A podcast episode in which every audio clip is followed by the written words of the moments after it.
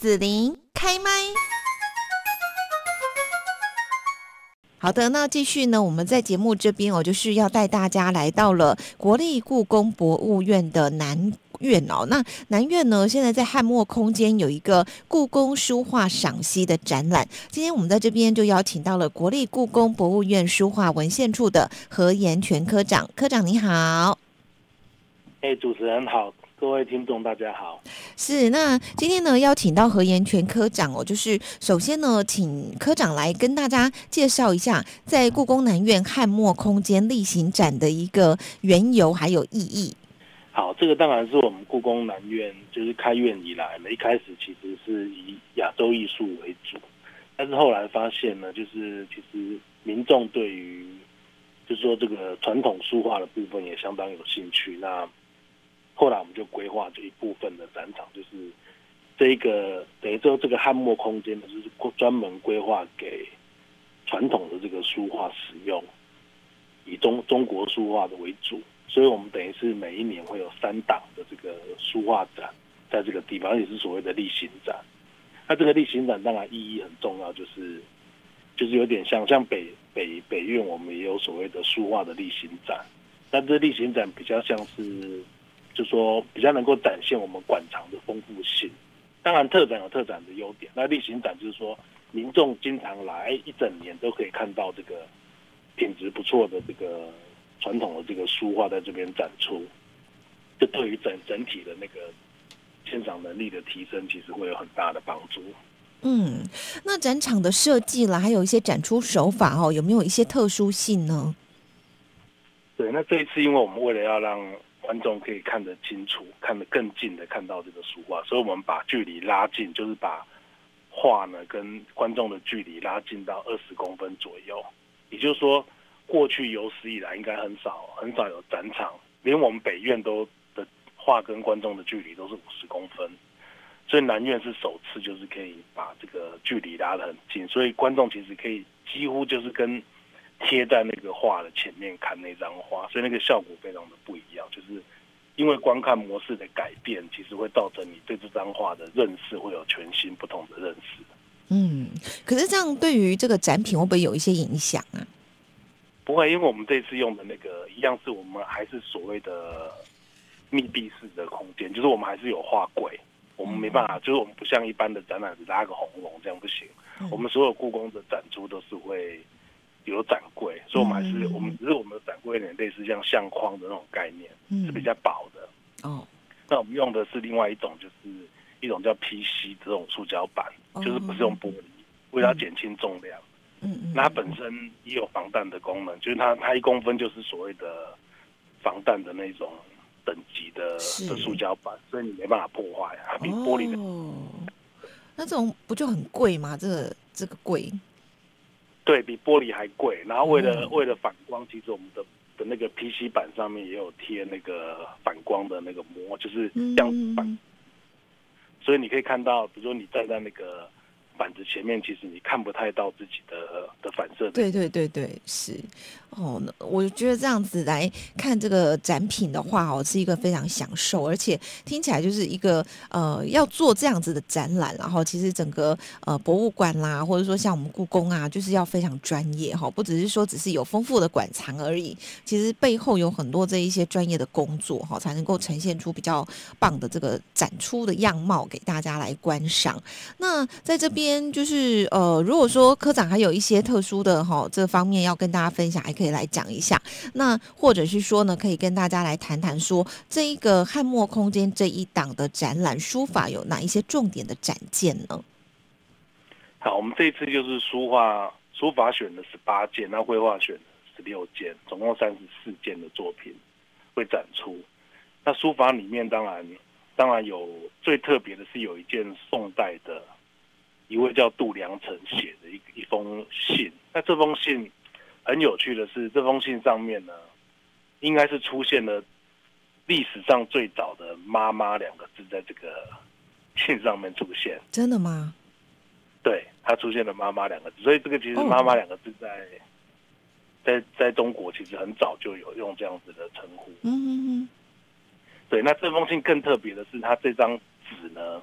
因为他是感感谢他的他的嫂嫂在大热天来嗯探望自己身体，就说身体不舒服的母亲，所以他非常的感激这个他的嫂嫂，所以他用了一一张很漂亮的信纸。嗯那这个信纸上面呢，用了一个玉琮，就是我们有一种礼器，古代有一种祭天的礼器，祭地的礼器叫玉琮。嗯那这个玉琮呢，玉琮形状的瓶子上面插着，看起来像水仙花，就是它这个信纸本身就有一个花纹的图案在里面。哦对，那这个很很有意思的是，这个过去呢，因为过去考古界都一直在争论说，这个这个玉琮这种形式到底是拿来祭祀用的，还是有装饰用的，可是一直争论不休。结果我们就在这一封信，这封南南宋的信上面发现，哎，这个这个虫虫的形状的这一种虫，就是一个斜玉旁在一个宗宗教的宗，嗯就是虫这个形状的花瓶呢，居然插着花，也就解决了他们长期以来的争论，就是说，哦事实上它不是只有祭祀用的，嗯它在民间已经变成装饰用的一个是器。嗯，所以这封信是蛮有意义的哦。然后我我想跟科长来讨论一下，就是说以前我们看的古代剧，不是叫妈妈都叫娘吗？所以他真的在戏里面是叫妈妈哦，不是叫娘写上个“妈妈”两个字，对，很有趣哦。大概在第四行下方就出现了“妈妈”两个字。哦，所以这个呢，就是可以看出说，他可能那时候一般老百姓之间，其实叫母亲啊，就是已经叫妈妈哈、有这样子的发音出现了，这样。我我觉得可能很多种叫法，因为各地可能也不对对对对，没错。嗯，好，这蛮有趣的。那还有哪一些从这个展品上面呢，可以跟大家分享的呢？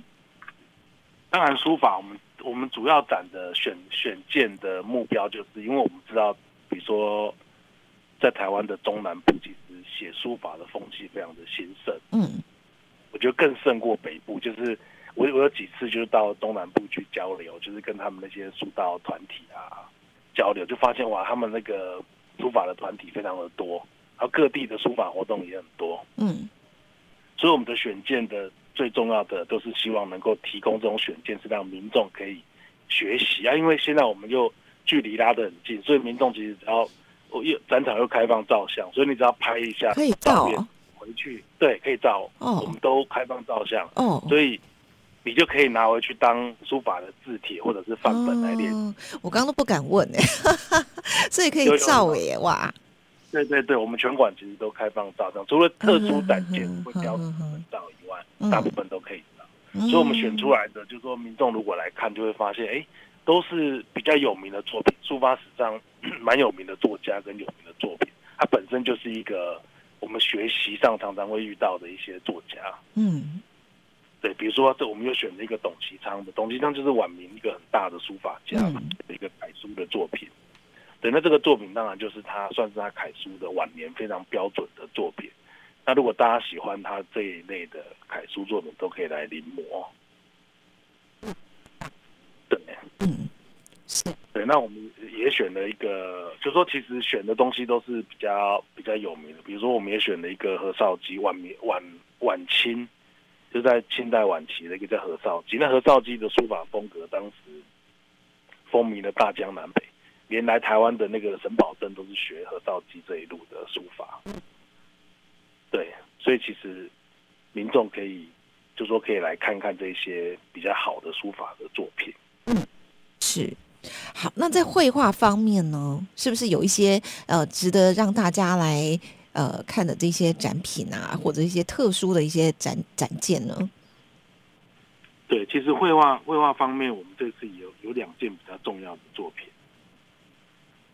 一件就是那个宋代的传李公麟的山庄图。那这这张画其实是比较早期，就是文人他画他在，因为李公麟后李公麟是北宋一个很有名的画家，那他后来就是等于是退休，很早就归隐到那个龙眠山庄，在一个住在一个山上。那他就把这个山庄图，他住的生活的这些样态，比如说，哎，哪一个建筑物，哪一个地方，哪一个园林，他把它画出来，然后他在里面活动。所以有人就研究，就发现说，哎，这个山庄图有点像我们类似我们今天去，比如说我们去去某一个游乐园，他会发一张那个地图，导览地图给，哦，而且对，这边有摩天轮，然后这边哦，对，然后就说这是方便，因为他那个山庄可能蛮大的，他那个龙眠山蛮大的，所以朋友来找他，就可能搞不清楚他在哪个地方，所以他可能类似说他可能这张图的功用有点像导览的那种用途，嗯嗯嗯就大家可以知道哦，李公林现在可能在哪个地方，在哪个地方静坐，或者在哪个地方听流水啊、听泉水之类的这样子。嗯，是。那他这个呃，就是这个导览图啊，他只有一张而已，还是说他为他朋友画了很多张呢？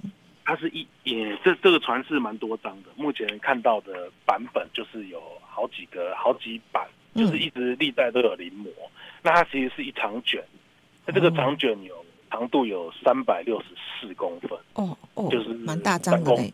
对对对，它每一个场景都画一个，就说它这个在这个山上的活动的每一个场景，它都画一张，这个很有趣。有点像我们现在的自拍，它是自画。好，所以里面也有他，是不是？都有他，就是他都会出现在。那还真是自拍呢。对对对，所以其实我们我们现在的行，就是我们我们以为我们现在做了很多行为，嗯，其实在古代都有，只是他没有这种工具，但是他用其他的东西的，对，还用画的。嗯，那这么大张哦，应该是举世以来最大的导览地图了吧？就最早，他主要是年代很早，知道他一千年前他就做这件事情了。哦，嗯，就是你想想看，一千年前，比如说西方可能都还在黑暗时期，还在吃不饱的阶段，也就这个中国传统的文人画家已经在这种就是很高雅的这种导览地图，在游览的这种上面已经花了很大的力气了。对呀，对呀，而且还画那么大一张这样子。对哦，哇，太有趣了哈！好，那呃，您您再说一遍，他是北宋的北宋的李公林山庄林山庄图哈。好，大家一定要好好的去观摩一下这样子哦。然后呢，还有呃，刚刚科长说还有另外一件也很值得一看的。对，另外一件我们选了一个所谓的，大家应该听过江南。四大才子有没有？有有有。跟唐伯虎，其中有一个叫文征明。嗯。那这个文征明，我们也选了一件他他画的一个兰花跟竹子的一张画。嗯。为什么选这张？因为这一张其实，在我们故宫的刚刚讲的那一张李公麟那张，在我们故宫的文物的分级有分国宝、重要古物跟一般古物。嗯嗯嗯。对，刚刚那张李公麟也是所谓的重要古物，那这一张文征这张也是被定为重要古物。那定重要古物不是故宫定的，是文化部有文化部的委员来开会，然后审议之后定定这个等级。对，所以这次展出了两张比较好的画，就是就是等级比较高的，不能说比较好的画都很好，但是等级比较高的就是宫岭的山庄图跟文征明的这个画的兰竹这一张兰竹。对对对，然后上面画了一个兰花跟竹子。那那它呃重要的文物，所以兰竹到底它的特殊性是什么？这一个作品，它的特殊性就是因为文征明是一个有名的书法书书画家，他本身能写字也能画画。对，那他这个兰竹呢，本身就是其实古代的的很多画书法家不能画画，就是以写兰，他们不是说画兰竹，他叫写兰竹。嗯。所以他们是用书法的笔法来写写这个，把这个兰花跟竹子画出来。所以这个兰竹当然就是一般来讲就是都会象征，它有象征性嘛。比如说兰花就兰花跟竹子本身，竹子就有高洁的意义。嗯，就是所以兰竹文人就很喜欢画这个兰竹，所以每个文人都经常会，就说他们同时期的文人也经常会以兰竹来表表现他自己的。各式各样，比如说他的想法，或者是他的技法等等的。那文征明这个兰竹其实画的特别好，尤其是他又画在一张很特别的纸上面。那这张纸呢，就是所谓的金树山藏金纸。那这是什么纸呢？可能大家可能一开始都没听过，就是金树山藏金纸是浙江的海盐，浙江有地方叫海盐的金树寺。那这个金树寺在金树山上面。那在南宋的时候呢，为了要为了要印这个大藏经，佛教里面有大藏经，所以他就去抄了一种特别的纸，一种黄黄的纸。那这个纸为什么会黄黄的呢？因为它上面他在抄纸的时候呢，加了一种中药，就是加了一种植物叫做黄柏。它这个黄柏本身就是虫不会去吃它，嗯，也就是说，以这个这种纸来抄金或者是印金的那个佛经，能保存的特别的久。所以，对，就等于是从南宋到现在有八九百年的时间。那文征明这这这个画蓝图就是画在这种纸上面，就是你会看到那个纸有一点点泛黄，然后上面还有盖着一个印章，写“金树山藏经”。哦，所以它是一张非常特别的纸，对。哦，所以那我想问一下科长哦，就是这一张作品，它呃，除了就是说文征明这个名人哈、书画家他的作品之外，其实可以看他的那个纸纸的工艺这样。对，纸本身也是很重要，因为就是因为这种纸本身它，它除了，就说它除了上黄布纸张黄黄的以外，它上面也有上一点蜡，薄薄的蜡。是本来就上蜡了吗？他在画之前就这个纸就有蜡了。对，古代的纸都会加工过，就是古代有分生纸跟熟纸。那嗯一般的人，一般的书画家会用熟纸，嗯，就是不太会用生纸。嗯生纸一般就是在古代，就是更早一点，比如说宋代的人就会提到说，家里面除非有伤过，不然不用生纸，一般都会熟纸。那这个熟纸就是要把它弄熟，有点像我们牛排把它煎熟这样。它它这个熟纸就是要去处理这个表面，让纸的表面变得更细密，哦更利于书写。哦，那那所以我们现在大家常用的这种 A 四纸啊，这个这叫生纸还是熟纸呢？A 四的纸，你看哦，你如果一般的所谓的像我们印刷的纸哦，哦我们比如说像印出版品，那有一种纸叫磨道纸。哦磨道纸就是最粗的，有点像我们 A 四这种纸，就是它它表面没有做什么没有做什么涂的，算深比较深的纸。那比较好的，比如说我们知道的什么像血铜铜板纸，对或者是什么彩艺纸这一类的哦，它表面有涂一层东西，它会让那个颜色显色更漂亮、更是细致。那这个就算手指，哦。以现在来讲就是这样。好好好好好，哇！所以我觉得，呃，原来我们去看这样的艺术展品，有时候我们呃可以从很多不同角度去欣赏这个古代的作品，对不对？对，就是其实各方面的东西都要去去看。那为什么他会这个藏经纸会拿来画蓝竹？因为文征明也很会画山水。嗯事实上，因为这种纸上面有涂蜡，所以如果你要拿来做山水、做那个春染或者是染色，其实效果不好，因为它它就是不太吸墨，对，所以它就是拿来有点像写字来写这个蓝竹的效果就会特别好。哦，嗯。好，那我们今天在这边呢，就是来邀请到的国立故宫博物院书画文献处的何延全科长哦。那也介绍就是呢，我们二零二二年故宫南院汉墨空间故宫书画赏析的第一档展览哦。那呃，汉墨空间这边呢，有除了说像书法方面啦、绘画方面啦，刚刚科长哦都介绍了呃比较就是。重量级，然后这样很值得一看的这一些展品展件哦，那应该除了这几件刚刚介绍的，还有其他，对不对？好，大家可以慢慢欣赏。是，其他都蛮精彩的。嗯，好啊。那最后这边就是科长有没有特别要提醒大家？就是我们如果说过年期间啊，哈，这个呃一二月来看展览的时候，这这个目前您介绍这一档会到什么时候会下档呢？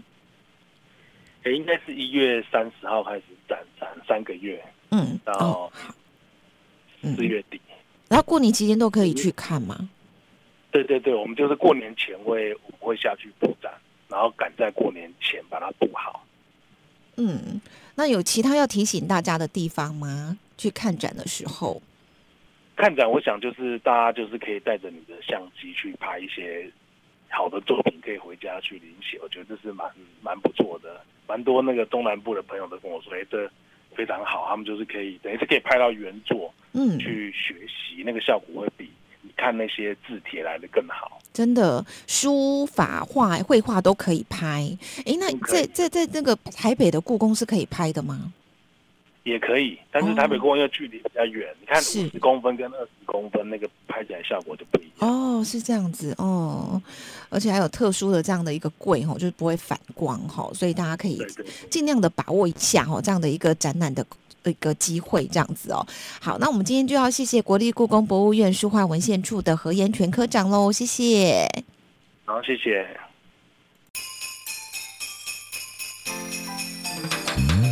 谢谢你让紫琳用节目的方式来陪伴你，欢迎继续关注紫琳开麦。